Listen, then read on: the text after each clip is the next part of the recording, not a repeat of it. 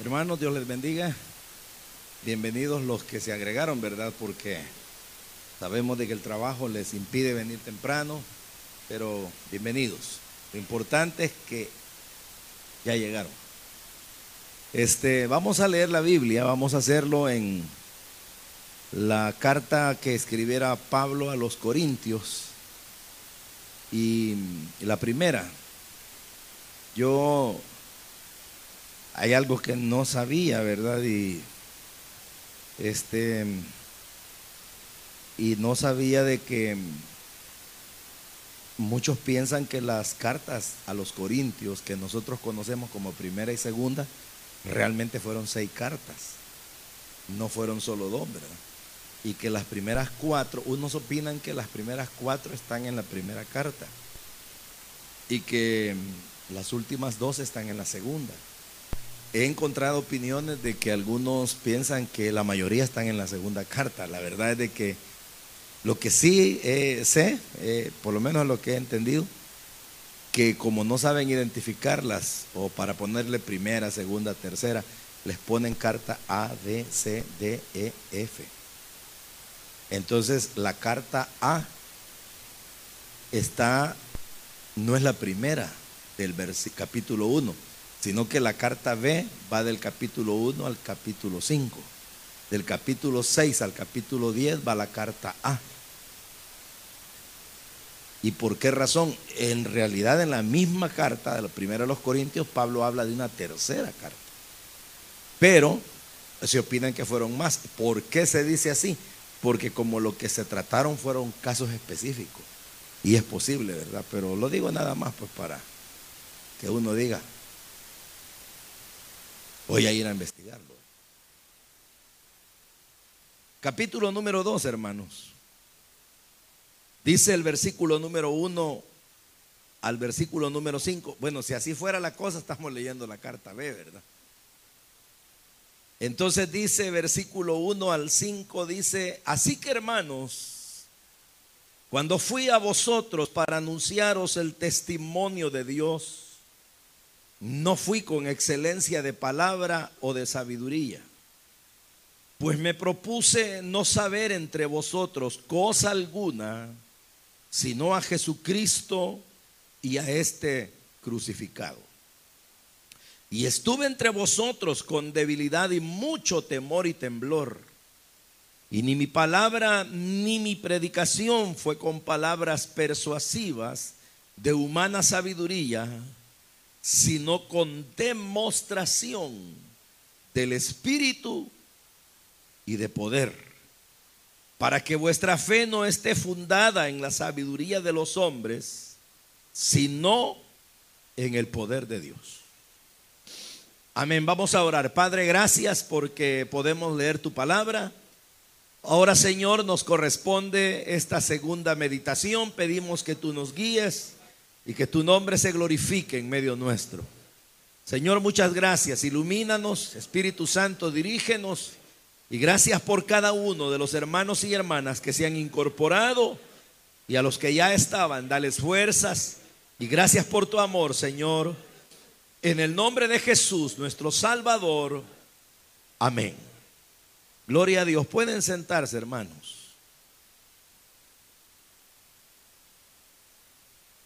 Lo que les mencionaba hace un momento, hermanos, acerca de las opiniones que existen en relación a que estas pudieron ser varias misivas, varias cartas. Es algo que es muy probable porque pues he leído unos documentos que son bastante confiables y tal parece que así fueron, aun cuando no se ponen de acuerdo en cuáles pudieran ser cuáles, ¿verdad? De las cartas.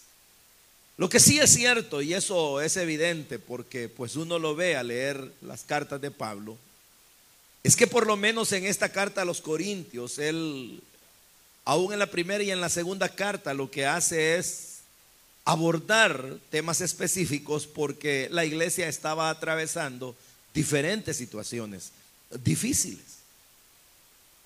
Y en esta ocasión, ¿verdad? En este capítulo número 2, lo que Pablo ha venido tratando es el problema de las divisiones.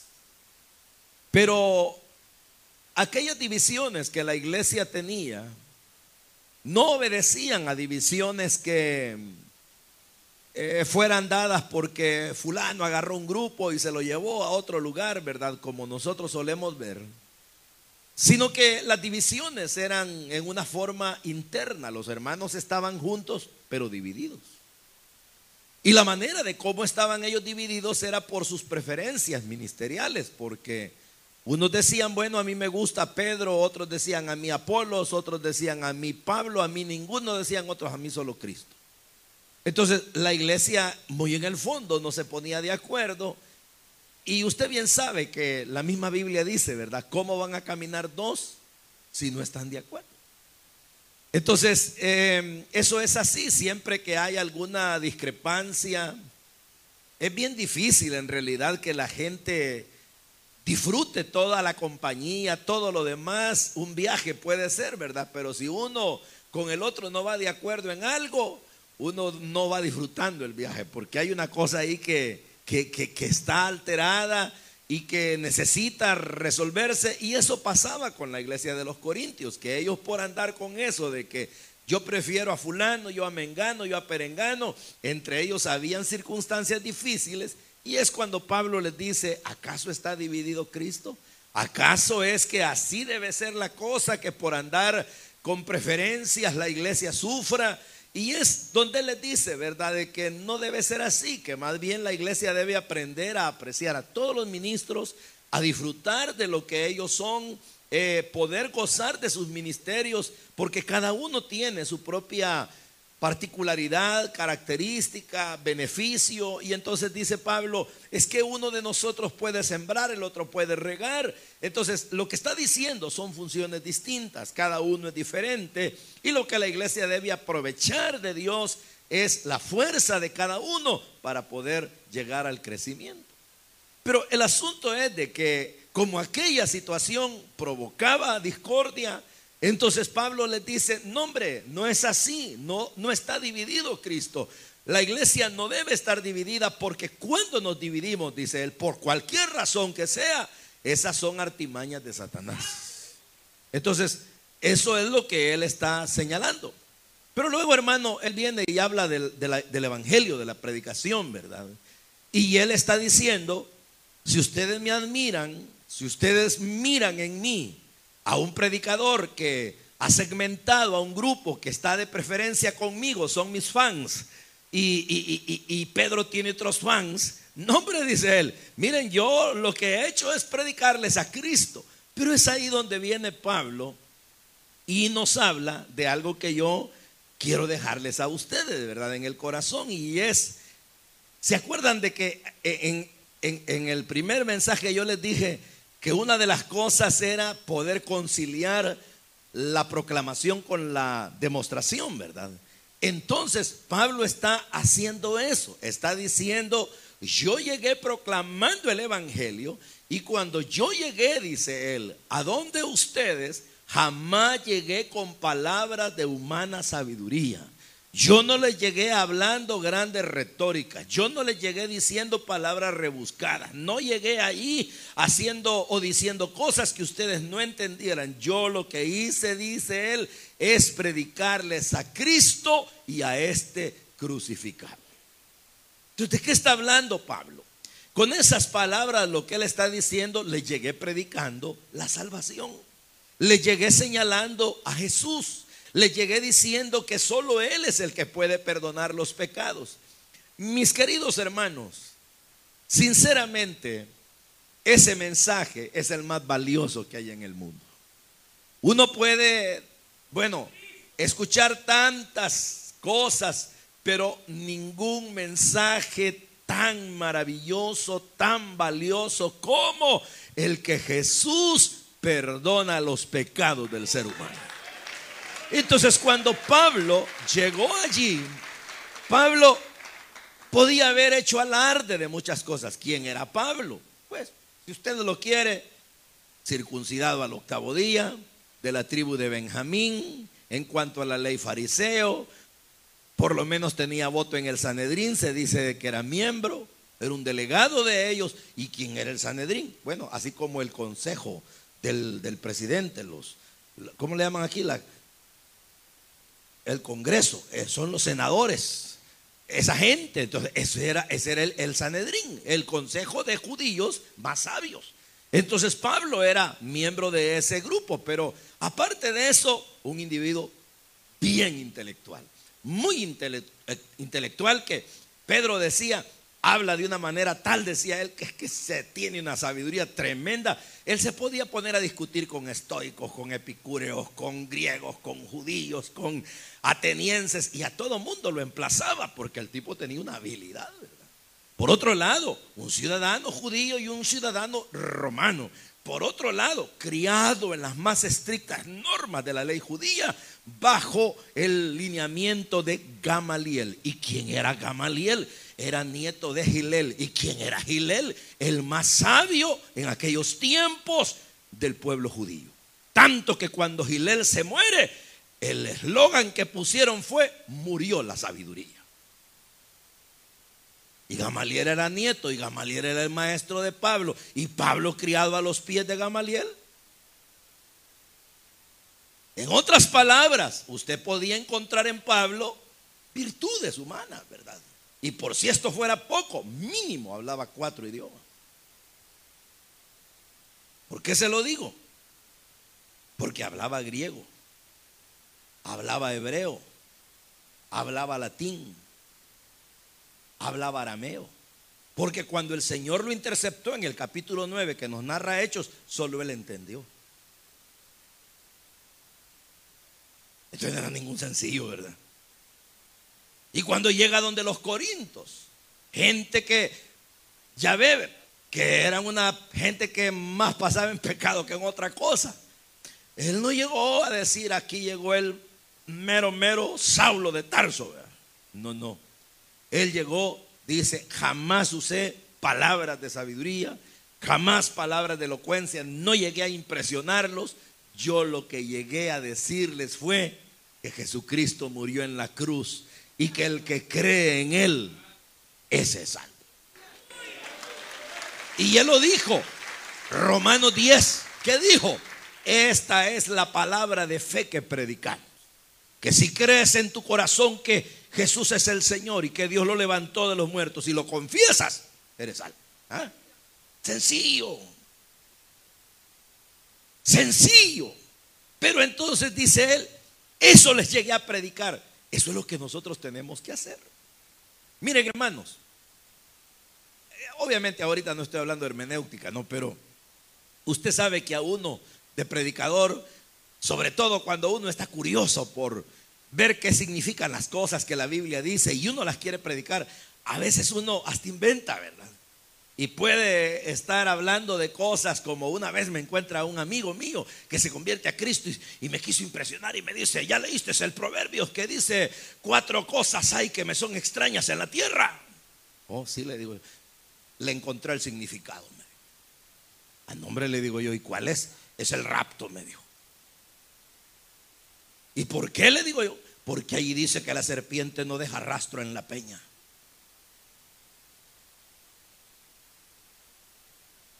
Entonces, ese es el rapto. Y un día de esto yo estaba haciendo fila en un lugar ahí para pagar una mi factura. Y me dio risa, pero a la vez me gustó lo que pasó. Risa en el sentido de que me pareció gracioso, pero al mismo tiempo me, me edificó. En el sentido pues de que me gustó. Y es que viene y estaba haciendo fila, es una compañía de teléfono. Y había un muchacho como de unos 12, 14 años molestando a la mamá que quería un aparato nuevo. Pero ya ve que un buen aparato anda costando arriba de los 200 dólares. Entonces, adelante de ellos iba una hermana apostólica, de las que siempre andan amarraditas de la cabeza. Y entonces aquel muchacho va a molestar a la mamá y yo iba atrás de las dos, ¿verdad? Y entonces viene y le dice, eh, comprámelo, mamá, mira, mira, le decía ella, bien sabes que si te compro el teléfono, te vas a aprender en esos juegos que hay ahí. Y oye la otra señora y le dice, ¿y qué es lo que le está pidiendo el joven? Un teléfono nuevo, le dice. No le dice, cómprele la Biblia, le dice. Cómprele una Biblia, le dice la señora. Entonces, Pero ahí viene lo que me gustó. Porque sabe, le dice, la Biblia es la verdad, le dice. Y ella misma dice, compra la verdad y no la vendas. Así que vaya a comprarle una Biblia, le dijo. Esto a mí me dio, me dio risa, pero me dejó reflexivo. Pues.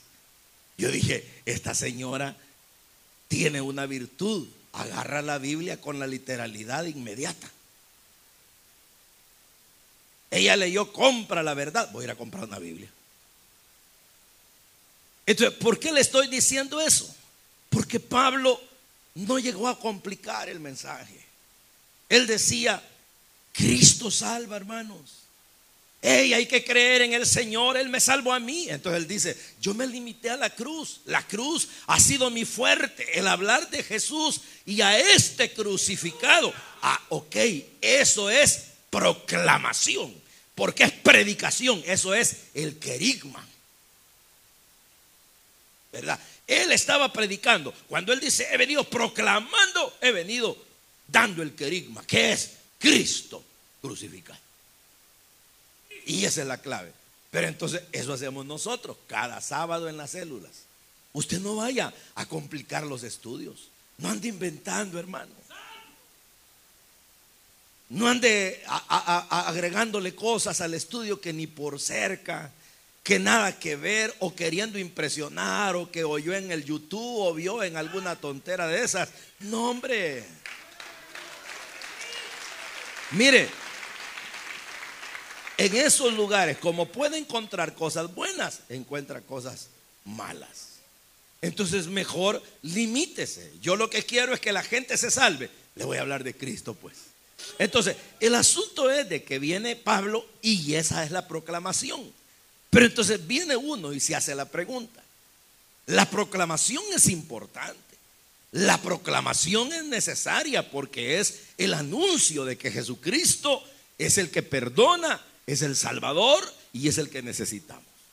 Pero entonces, quiere decir que si nosotros agarramos ese mensaje solo y vamos y lo proclamamos, quiere decir entonces que cabe la posibilidad que toda la gente que lo oiga se salve. Claro, pero así es en la vida, así es. No. A veces sí, la gente acepta.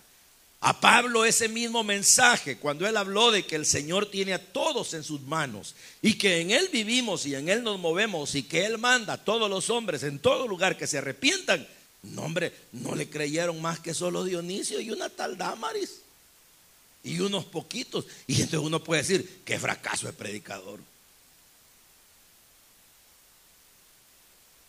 ¿Verdad que sí? Entonces, pero viene la pregunta. ¿Por qué viene él en Corinto? Dice, proclamé este mensaje. Les hablé de Cristo. Allá lo habla y poquita gente. Y lo mismo nos pasa a nosotros. ¿Cuántos de ustedes tienen tiempo de que no ven una conversión en la célula? ¿O cuántos de ustedes tienen tiempo de que no miran que aquí en la iglesia se convierte más gente? Porque uno quiere, uno dice, vaya, ¿cuántas células son, hermano? ¿Sí? Vaya, digamos 130. Son 130 predicadores cada semana. Y no estoy echando en cuenta las de las filiales, ¿verdad? Las de allá, de todos los lugares donde se han abierto. ¿Cuántas serán en toda la misión? No sé, unas 300, 300, 300 predicadores cada semana. Son 300 cazadores. Digamos que andan disparando. ¿Cuántos venados trajeron? Ni uno. Digamos que son, no, hablan en serio, mire. Digamos que son pescadores. ¿Cuánto pez vino? ¿Cuántos? Probablemente, hermano, muy pocos o ni uno. Pero esto puede ser aceptable una semana, en cierto momento, pero cuando es repetitivo, una semana, dos semanas, otro mes, un trimestre, tres trimestres, un año y sacan la tabla de conversiones, 60 en el año. Y localmente 130 o 120 predicadores predicando cada semana, predicaron 53 semanas en el año. 130 por 53. ¿Ah? ¿Cuántos es los que son rápidos con el teclado del celular? ¿Ah?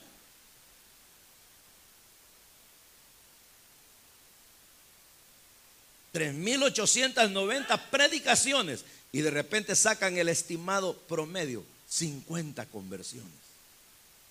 ¿Cuánto es? Son 50 de 3.000 de esa cantidad que me ¿Qué porcentaje es? Dividan eso entre la cantidad y multiplíquenlo por 100. ¿Cuánto es?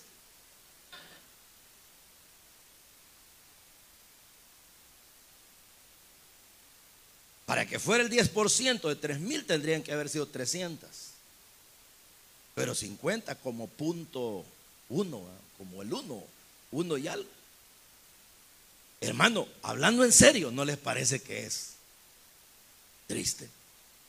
Pero así, así se ve en la realidad. Pero ¿por qué pues? ¿Por qué?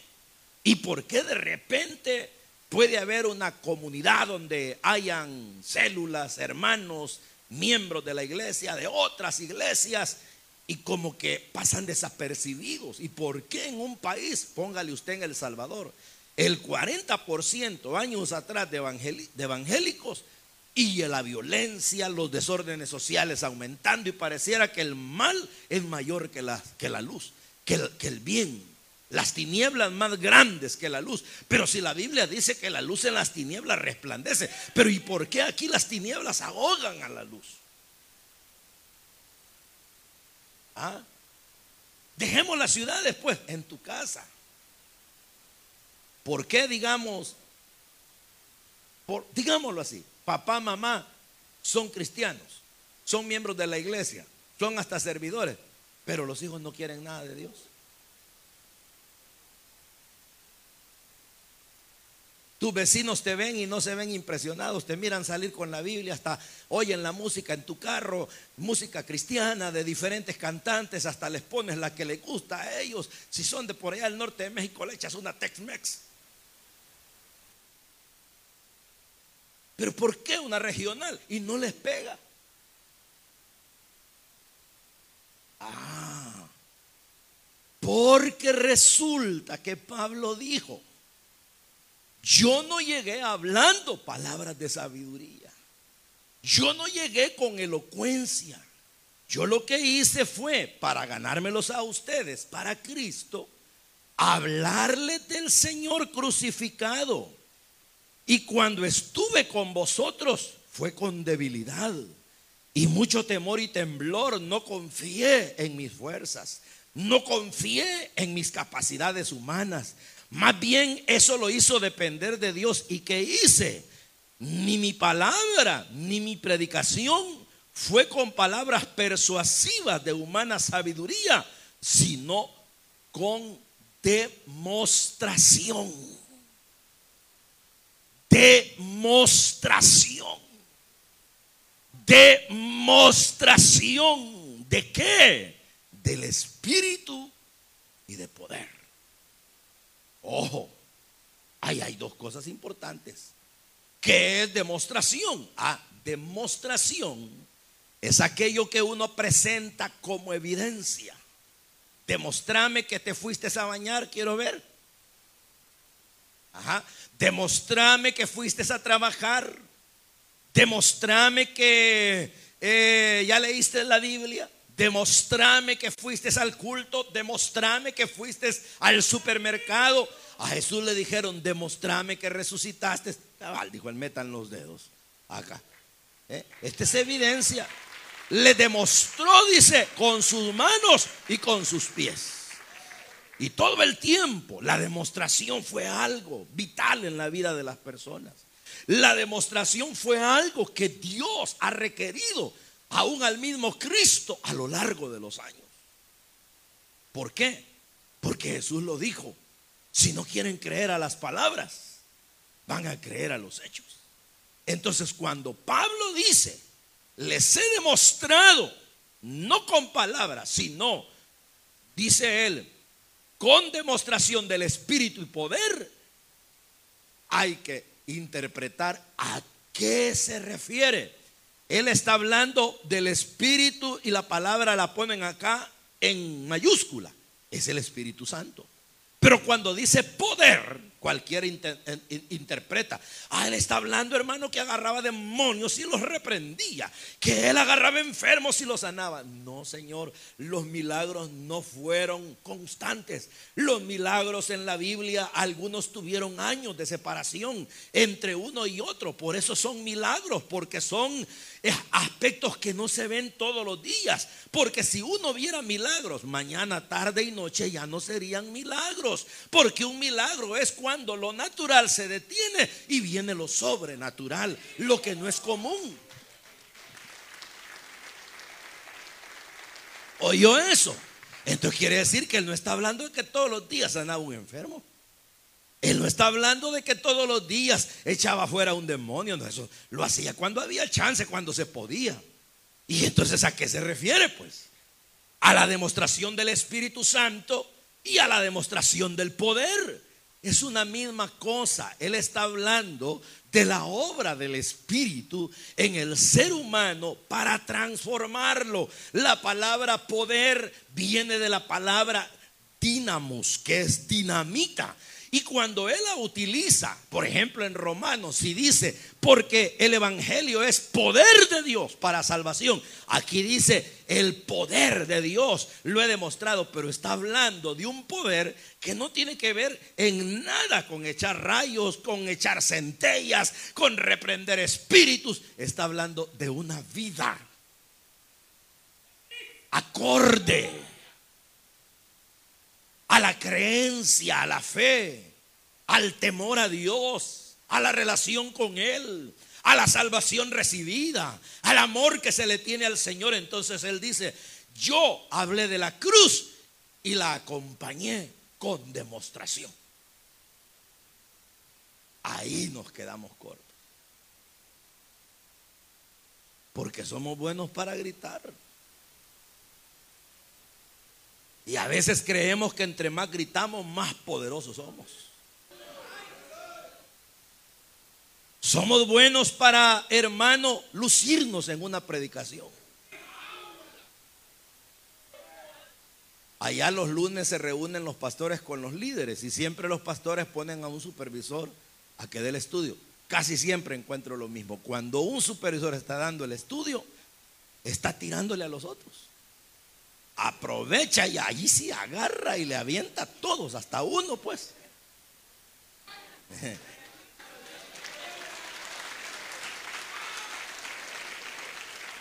Llegué donde uno que nomás me vio y me senté, me tiró. ¿Para qué? Para que yo dijera, qué potencia tiene ese varón. Qué poderoso predicador. No, hombre, mejor dime cómo vives. Porque Pablo dijo, les he hablado de Cristo, jamás anduve adornando mi mensaje, solo les hablé de Jesús. Lo que sí he hecho es demostrarles cómo vive un hijo de Dios. Y les demostré en el Espíritu, les demostré la obra de Dios en mí. Por eso es que él en Gálatas habla del fruto del Espíritu, la formación del carácter. Y les dice, y les he demostrado esa transformación, ese poder que me ha cambiado, que de asesino me hizo así pasivo, de ser un hombre perseguidor de la iglesia me hizo un amante de la obra de Dios, un hombre dócil. Pero hermano, sinceramente yo no lo quiero arruinar a usted, si ya está arruinado. No, no, no lo quiero ofender, hombre. Pero mire, sinceramente no funciona si uno no demuestra con la vida lo que predica. Es un disparate. Es incoherencia. ¿Sabe cómo se podría interpretar eso? Estamos locos. Porque un loco dice lo que no vive. Un loco habla de lo que no es cierto. Mira la luna. ¿Y cómo fue que dijeron aquellos locos? Un queso, ¿verdad? No es queso. Bajémoslo, le dijo otro loco. No se puede, le dijo. Como no le dijo, ahí tenés una lámpara. Encendela y me subo por la luz. Pero es que soy tonto, le dijo. Cuando esté arriba la apagás y me caigo. ¿Ah?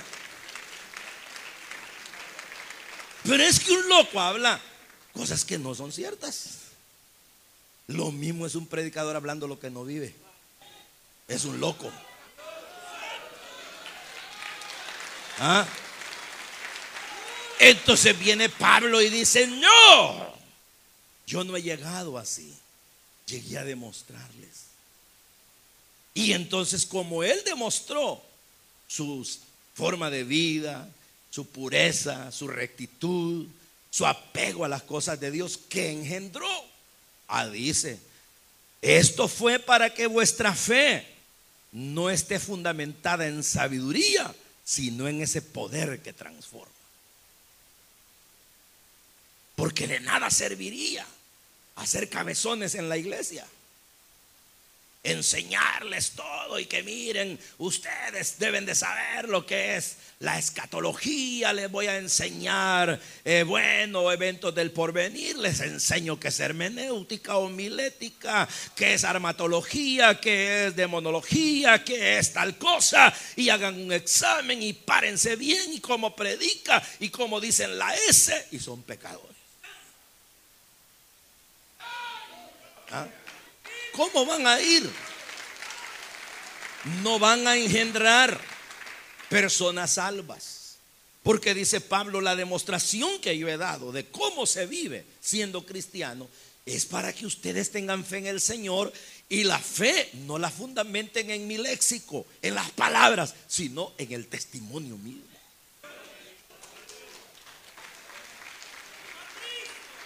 ¿Se dan cuenta? Entonces, Aquí el examen sería, ¿hasta dónde yo tengo divorciada en mi vida la predicación que doy con la vida que tengo? Porque si yo voy y le digo a los hermanos, hermanos amados, amémonos unos a otros. Ese es el mandamiento de Dios. Ámense, hermanos. No anden peleando, hermanos. Cuídense. Y al nomás llego a mi casa, porraseo a mi mujer. No, hombre.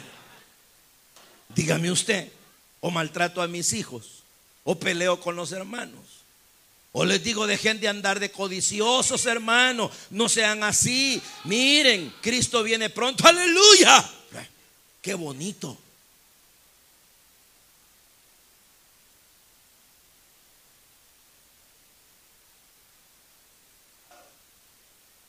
Y, y la gente así sabía que aprende, hermano, a fingir.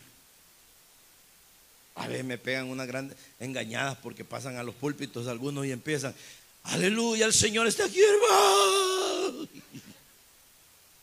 Y uno dice, las primeras veces, ¿verdad? Uno dice, ya lo quebrantó Dios. Nada que ver.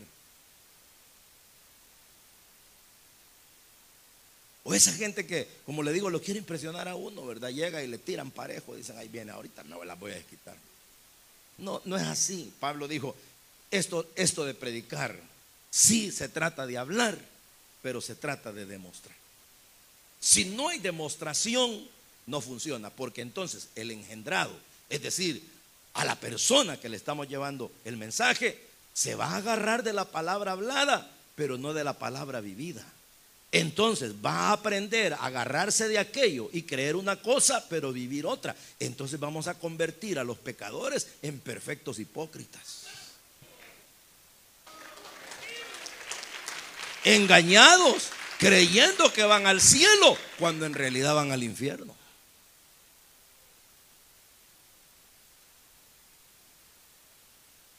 Esa es la verdad.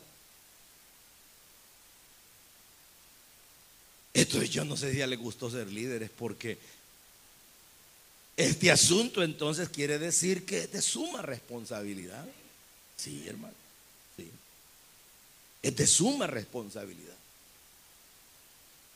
Porque de lo contrario, uno solamente va a llevar el mensaje como lo que Pablo dijo en cierta ocasión, un símbolo que retiñe, pero no la esencia de vida. Porque mire, podría usted inclusive no hablar, pero con solo que lo miren cómo vive. Que lo miren cómo vive. Que lo miren cómo es en su trabajo. Que lo miren cómo son eh, sus hijos. Que lo miren que miren ese papá que llega del trabajo. ¿Qué tal, hijo? ¿Cómo están? Dios me los bendiga. Aunque tal vez no le hayan entregado la vida a Jesús. todavía ellos. Y usted les dice, hijos, ¿cómo están? Te amo mucho, hijo. Y el otro dice, en su corazón sabe que él se anda portando mal y le dice, he orado por ti, mi hijo, y sé que tengo la esperanza que un día vas a ir conmigo a la célula, al culto, y vas a ser mi compañero. Tengo la esperanza. El hijo quizá no reacciona, pero mira un padre que ora por él, que cuando sale le dice, hijo, Dios te bendiga, ten cuidado. ¿A qué hora vas a venir, hijo? Para saber a qué hora vas a venir. Hijo, mira, pasé comprando eh, este pan, ¿quieres tomarte un café conmigo? Entonces el hijo dice, hey, este señor lo que cree lo vive, ¿verdad? O mi mamá, que mi mamá, ella es cristiana, yo la oigo como habla lenguas, yo la oigo llorar de repente, pero también cuando sale secando sus lágrimas me da un abrazo y me dice, hijo, te amo, te amo con todo mi corazón. Sé que eh, tú no me entiendes, pero espero un día que lo puedas hacer. Ten cuidado, hijo. No andes en malos pasos. Cualquier problema que tengas, hijo, comunícamelo. Mire, yo me pregunto, hablando en serio, ayer nada menos salió una noticia de que en San Martín se calcinaron unas personas en un carro. Y entonces cuando sale la noticia, la que sale hablando, una hermana de las apostólicas. Y la noticia dice, el, narrador, murieron unos muchachos y el que iba manejando el carro, todos ellos pandilleros, dice. Pero el muchacho estaba como en rehabilitación y andaba manejando un Uber. Y ¿Qué pasó? No sé realmente si que el carro le agarró fuego, el caso es que se murieron calcinados. Pero sale la hermanita hablando y dice, yo le dije a mi hijo, hijo, no salgas. Y él salió. Y entonces otra vez viene la reflexión, ¿verdad? Allá en la iglesia, muchos de los muchachos que andan en malos pasos, sus mamás son cristianas, servidoras de la iglesia, sus papás supervisores y hasta podrían ser hijos de un pastor. Pero la pregunta es, hermano, ¿Cuál es la fuerza de Satanás? ¿A dónde tiene ese poder el diablo que aún hasta en la propia casa nos roba como ladrón? Nos está robando a la familia. ¿Y a dónde está nuestra debilidad? Que no podemos ganarle la batalla y nos roba a los hijos, nos roba a los nietos, nos roba a la mujer, nos roba el esposo, nos roba a los padres. Ah, porque el problema es que nos hemos quedado en el Evangelio hablado pero no estamos demostrando. No hay una demostración. La demostración es necesaria. Cuando la demostración está, toda boca se cierra. La influencia es mayor. El peso que se ejerce sobre el evangelizado, sobre el pecador, es más grande. Y no pueden resistir la fuerza de un hombre de Dios, de una mujer de Dios, que por cierto Pueden ser sencillos o quizá con poco tiempo en el Evangelio, pero la forma de hablar y la forma de vivir hacen un peso que no se puede resistir. Entonces, yo le oré a Dios, siempre le, ya les he dicho a ustedes, yo le pido a Dios y le digo, Señor, ¿cuál es mi mensaje en estos días? Dime, y observo la iglesia, no solo ustedes, en todo donde voy, la observo. Y digo, Padre, tu cuerpo está adoleciendo de algo. Y cuando veo la palabra y veo lo que ocurre, ¿y por qué entonces todas esas mamás, todos esos papás no pueden influir en sus hijos? No podemos influir en el vecindario, no podemos influir en las colonias. Es porque nos está faltando. Y ahí cada uno debe también saber en qué y cómo, pero nos está faltando la demostración.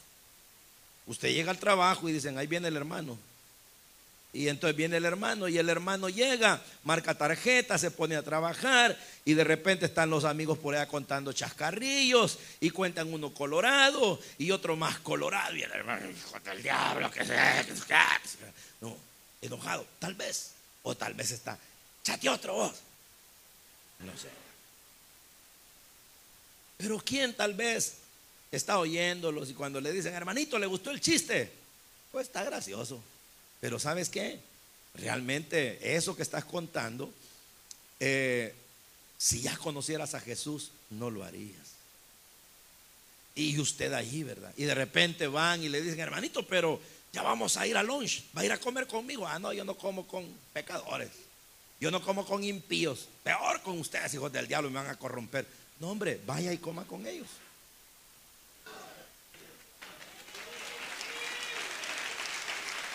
Vaya. Y a la hora de las horas, dígales, ¿saben qué muchachos? Yo no sé ustedes, pero yo le voy a dar gracias a Dios por esta comida. Padre, gracias por la comida que me das y por la de mis amigos. Gracias por la comida de ellos. Amén. Vaya, comamos. Y tal vez ellos hasta atragantados están ya. Ah, pero ¿qué pasó? Y usted come con ellos y les dice, ¿cómo está tu familia? Eh, mira, y, vos sos de tal país, ¿verdad? ¿Y qué tal? ¿Y cómo te va? Y entonces ellos, ellos dicen, este hermano, mm, a pesar de lo que nosotros somos, hacemos, decimos, cómo lo molestamos, cómo queremos calentarlo, siempre bien sereno. Y él bien tranquilo termina orando por nosotros. A mí pena me da. Poquito a poco, poquito a poco, un día de tanto, usted le va a decir, ¿sabes qué, fulano? Sinceramente te aprecio mucho. ¿No quieres acompañarme a una reunión? ¿Y a dónde cree que lo va a tener? Blandito. ¿Ah? ¿Por qué? Porque le está demostrando. Porque usted sabe que esa persona no tiene a Jesús. Y el que no tiene a Jesús es capaz de cualquier locura, hermano. Cualquier cosa dice, cualquier suciedad, cualquier maldad. ¿O no? Pero viene uno y lo que hace entonces es no demostrar no demuestra en la casa, no demuestra en el trabajo, no le demuestra a Dios, pero sí sabe que tiene que ir a cumplir un, privilegio. Entonces se va. Y como es una persona deseosa en el fondo de servirle a Dios, va y, le da con todo, pero a la hora de jalar la tarraya, a la hora de ver los resultados en la gente, no lo ve con satisfacción. Y se pregunta y dice, ¿qué estará fallando, hombre? Si yo le doy con todo, entrego el estudio, esta gente yo la llamo. No, mira, acuérdate, el Espíritu Santo está ahí. Como Pablo dijo, es la demostración del Espíritu, pero el Espíritu Santo estuvo cuando el Señor le pegó la gran bajada a Pablo de donde iba, cuando cayó con escamas en los ojos, cuando cayó humillado, cuando él decía, ¿qué hago? ¿Quién eres? Y cuando lo van a dejar a, Damasco, cuando pasa orando, cuando se va a meditar a Arabia, cuando dejó todas las cosas que no convenían, cuando él dijo, yo sé que el primero de los pecadores soy yo y agradezco la misericordia de Dios y el Espíritu Santo estaba transformándolo. Entonces dice Pablo, con esa demostración de la obra del Espíritu y el poder transformador, me he presentado ante ustedes con miedo, porque yo soy débil y es más, no he dependido de mis pericias, he dependido de Dios. Y miren el resultado. Una iglesia, y ustedes bien saben pues, que hasta hablaban lenguas más que cualquiera, ¿no? Tenían dones del Espíritu. ¿Por qué?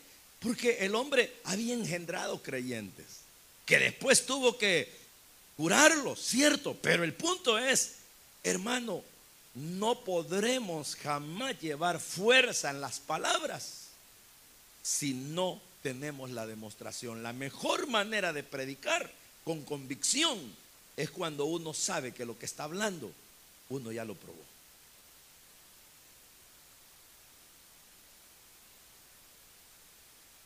Yo no me acuerdo a dónde fue. Ah, ya me acordé en un estudio, de, en una predicación de jóvenes en la iglesia. Pero yo conté una anécdota que ya se las he dicho a ustedes, creo. Pero yo conté la anécdota del, ateo, ¿verdad? Que, que, el ateo estaba denigrando a Jesús, denigrando el Evangelio, denigrándolo. Y, y un señor estaba oyéndolo, pero el señor tenía una naranja y la estaba pelando y se la comió. Y el hombre dijo después, ¿alguien me quiere hacer una pregunta? Yo le dijo el viejito. Ajá, le dice, ¿cuál es su pregunta? Y la naranja que yo me comí estaba dulce o estaba ácida, le dijo. Y entonces viene el hombre y le contesta, está loco usted, le dice, ¿cómo voy a saber si yo no le he probado? Y entonces usted está loco también, le dice, porque ¿por qué habla de Jesús si no lo ha probado? Pruébelo. Entonces, ese es el asunto. Hay que demostrar. Porque si no, solo lo que uno habla no va a funcionar, hermano. No va a funcionar en ninguna parte. A usted le podrán dar una reunión hoy y le va a decir a los demás, cámbienme. Lo mandan al otro lado, la misma cosa. Deme en otro sector, pues deme en otra congregación. Ah, no, hermano, es que yo no sé qué pasa, hermano. Si yo eh, realmente no sé qué pasa, es que quizás muy dura la gente donde yo voy. A fulano cómo le funciona. Allá de estar blandito. No, mejor comparen cómo va respaldada la enseñanza. Si con vida experimental o no. ¿Verdad? Porque cuando es así, con esto termino. Porque tengo que aguantarles hasta el domingo. Dice, lo que habla usted tiene un sabor diferente. Y la gente puede decir, sentí que me entró al alma. Mire, qué sabroso lo que oí. Pero ¿por qué? Es porque el que le está hablando, la persona, usted mismo pues puede ser el que lo haga, lo está disfrutando, lo está viviendo, está contándole a la gente lo que vio. ¿Verdad? A veces con mi esposa eh, nos llevamos fiascos, de repente vamos a algún lugar horrible, ¿verdad? Y tal vez lo han afamado. Y entonces cuando hacemos conclusiones decimos, ¿y qué sacamos de esto? Por lo menos ya sabemos, no nos cuentan. ¿Verdad? Pues si a uno fuera a ganar por lo menos la experiencia vivida, ¿verdad? Entonces ya no le cuentan. Así es Jesús. Pablo podría hablar y hablar. Imagínense que se tiraba a veces hablando tanto que una noche le cayó uno de la ventana. Y dice que se, se extendió en el mensaje. que tenía que hablar tanto, hermano? Y, todo el tiempo. E, ese Pablo era tan. A, mí me gusta mucho porque llegaba de repente a las sinagogas y como ahí la costumbre era sentarse para oír al maestro, al intérprete de la ley. Pero en cierto momento el intérprete, después que exponía de lo que hablaba, hacía tiempo para que la gente preguntara. Y como Pablo había llegado nuevecito ahí, dijeron, este, este, este visitante, este hermanito, tiene algo que decir. Y en un gran mensajazo que les echó. Pues. Donde quiera que llegaba tenía que decir, porque lo vivía. Él lo vivía. Lo vivía tanto que, por eso es que Pablo era un apasionado de Cristo. Pablo, em, uno lee la vida de las, las, cartas, lo que él dice, y uno, si uno se concentra, uno llora, porque vive con Pablo. Él dice, me han perseguido, me han azotado, me han golpeado, me han herido, me han maltratado, me han bajado por muros, me han odiado. Y, pero no hay problema, dice Jesús ha estado conmigo. Y ustedes, dice él, vea que no me quieren, yo los amo. Y ustedes, dice, yo no les he pedido nada y hasta la vida doy por ustedes. Ay, ¿saben qué? Si falta sufrir, yo voy a sufrir por ustedes. Soy como una madre, decía, hasta síntomas de mamá tenía. ¿Por qué? Porque yo los he tenido, soy, los he, los, los, he, los, he, cuidado como una nodriza. Entonces uno llora porque se compenetra, porque el tipo era un apasionado por Jesús. Por eso él decía, ya no vivo yo, Cristo vive en mí. Y lo que vivo en la carne lo vivo en la fe del Hijo de Dios. Entonces ver a Pablo era ver un reflejo de Cristo. Con razón dijo él, imítenme en lo que yo imito al Señor. Pero ustedes pueden decirle a la reunión, Óiganme, pero no me imiten.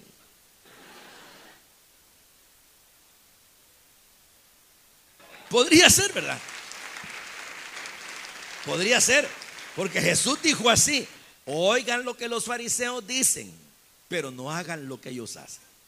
Entonces uno podría llegar y si fuera bien sincero, podría decirles, hermanos, les voy a decir lo que dice el estudio. Hagan lo que allí dice, pero no hagan lo que yo hago. Oigan. Eso sería una gran sinceridad, ¿verdad, hermano?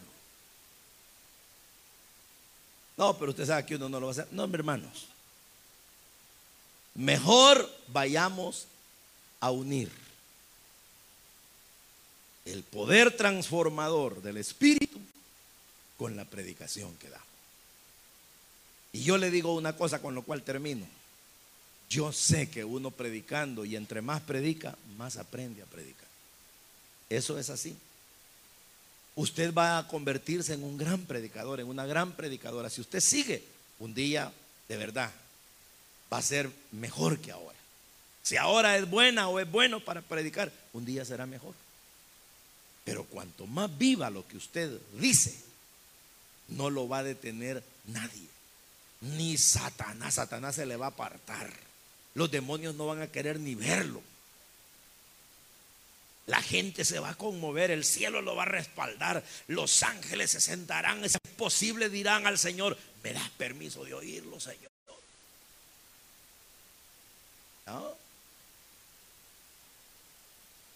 Tremendo, ¿verdad?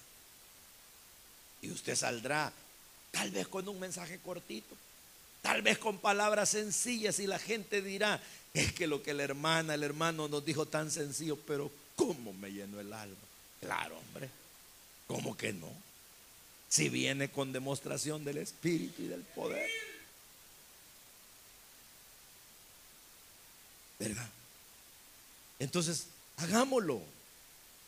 El mundo se espera. La humanidad lo necesita. Y Dios quiere que lo hagamos. Esa es su voluntad. Entonces, muchos corintios habían allá. Hoy como que hay muchos corintios aquí también. No aquí, allá afuera. Necesitan del Señor. Es cierto. Entonces, vayan hermanos y no se extrañen de multiplicar las células. El año pasado, no sé cuántas habían, sé que hay 130 por lo menos. Aquí, ¿cuántas hay en Delaware ya? Han crecido, igual creo que todas las iglesias. Pero ¿saben qué, hermano? Podríamos multiplicarnos a razón de uno por año, cada uno. Quiere decir que si hubieran 130 hoy aquí, el otro año en diciembre pudieran haber 260. 260 hombres y mujeres de Dios que no solo llevan la palabra, sino el poder que los ha transformado. ¿Eh? Ponen el sello en lo que hacen. ¿Cómo que no van a multiplicar las células? Y los líderes que van a engendrar serán iguales a ellos. El pueblo que los oye crecerá bajo la sombra de esa influencia. ¿Y qué sería de una nación o de una ciudad que tenga pura gente de ese calibre, hermano? No, hombre, varón. Yo le aseguro que Virginia les quedaría chiquito.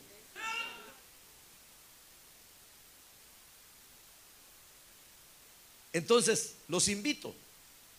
Porque como el lema de ahora es uniendo proclamación con demostración. Amén. ¿Quién sueño? Yo no tengo, pero estoy dosificándome. ¿Hablan en serio?